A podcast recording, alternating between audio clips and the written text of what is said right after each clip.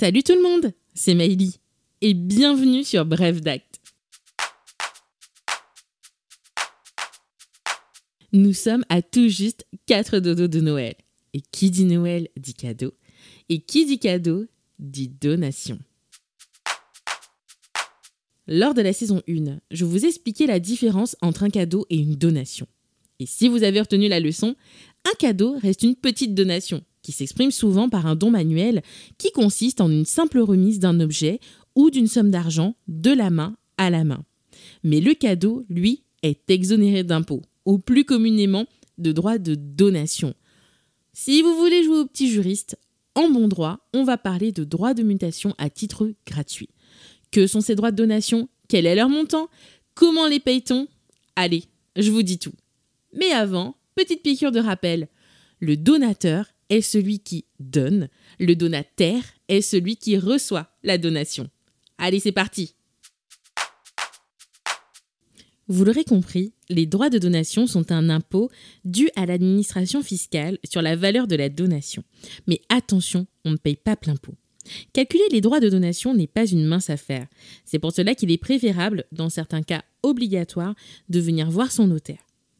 Si le montant du don ne pose pas de difficulté, dans un premier temps, il convient d'identifier le lien de parenté qui unit le donateur au donataire.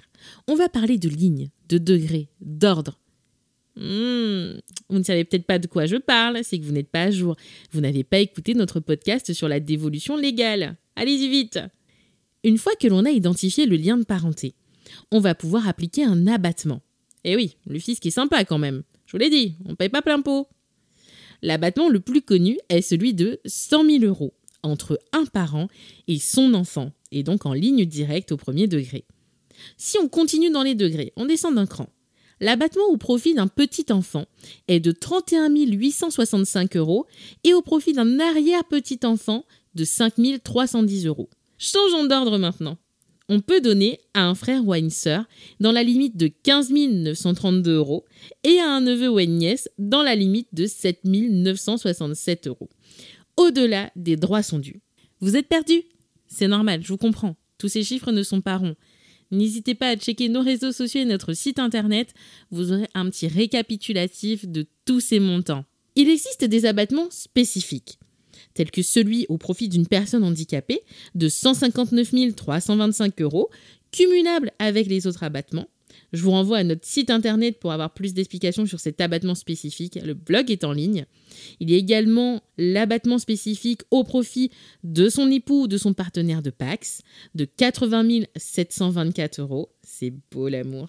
Et il y a également un abattement lorsque l'on donne des sommes d'argent uniquement, qui est de 31 865 euros, cumulable avec celui de 100 000 euros. Mais pour effectuer ce don, le donateur doit avoir moins de 80 ans et le donataire être majeur ou émancipé.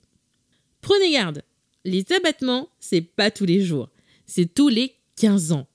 Par contre, vous pouvez donner en une ou plusieurs fois. Prenons quelques exemples je donne à mon fils 120 000 euros. L'abattement parent à enfant est de 100 000 euros. L'impôt sera donc dû sur une base de 20 000 euros. 120 000 moins 100 000, ça fait 20 000. Je peux donner 25 000 euros aujourd'hui à mon enfant sur ces 100 000. Il restera 75 et lui donner le reste dans les 5 ans, dans les 2 ans, dans les 10 ans, comme je le souhaite. L'abattement se renouvelle tous les 15 ans, à compter de la première donation. Donc ne tardez pas pour commencer à donner un petit peu, on ne le vous dira jamais assez. Une fois que j'ai identifié mon lien de parenté, que je connais le montant de mon abattement, c'est parti pour la taxe.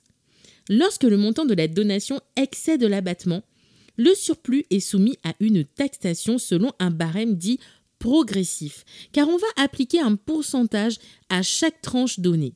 Par exemple, en ligne directe, la tranche allant de 0 euros à 8072 euros est taxée à 5%, celle allant de 8072 euros à 12 109 euros à 10%, ainsi de suite. On va pas toutes les. Si malgré l'abattement, vous devez payer des droits, il existe encore des réductions possibles. Et oui, Santa Claus is le fisc. mais elle ne concerne les mutilés de guerre ou certaines donations en pleine propriété. Attention, là aussi c'est pas tous les cas de matin, hein. mais c'est facile à retenir, car ces réductions peuvent être utilisées qu'une seule fois tous les 15 ans. Bon, maintenant parlons moyens de paiement. Comment payer cet impôt? Pour payer l'impôt, encore faut-il le déclarer.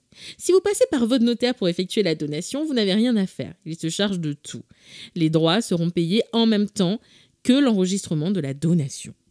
En revanche, si vous ne passez pas par le notaire, celui qui reçoit le don doit déposer une déclaration de don auprès du service de l'enregistrement du centre des impôts de son domicile ou en ligne sur son espace personnel du site impôt.gouv.fr.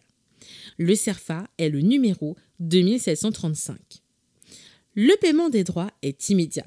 Bon, pour autant, euh, venez pas avec le cash euh, chez le fisc. Hein. Les droits peuvent être payés par le donateur. Bon, c'est la quasi-totalité des cas, mais exceptionnellement, ils peuvent être payés par le donataire. À la question est-ce que je dois obligatoirement passer par un notaire? Bah, Je ne saurais vous dire de nous évincer, bien sûr. Au contraire, venez nous voir, on vous aidera au moins à remplir le CERFA. Toutefois, pour les donations d'immeubles ou de droits immobiliers, les donations entre époux ou encore les donations partage, le recours à un notaire est obligatoire. Passer par le notaire, c'est d'une part s'alléger des formalités administratives liées à la donation, s'assurer le calcul des droits et de leur paiement auprès des impôts, de la conservation et de l'enregistrement de l'acte. Rien que pour ça, vous devriez déjà venir nous voir. Mais en plus, la donation notariée offre beaucoup d'avantages. Par exemple, la possibilité d'interdire le donataire de vendre ou d'hypothéquer le bien donné, ou de l'obliger à employer la somme d'argent donnée pour quelque chose en particulier. Et j'en ai plein d'autres dans mon sac, des exemples comme ça. Je sais, j'ai été si convaincante que vous allez appeler votre notaire pour savoir s'il n'est pas trop tard pour faire des donations à Noël. J'espère que ce podcast vous a plu et vous incitera à faire des donations dans les règles de l'art le plus tôt possible. 15 hein, ans, c'est long, surtout à pousser les portes des études. Au nom de Bref d'Acte, je vous souhaite de passer un joyeux Noël. Profitez bien de vos proches, amusez-vous et surtout, régalez-vous. À bientôt!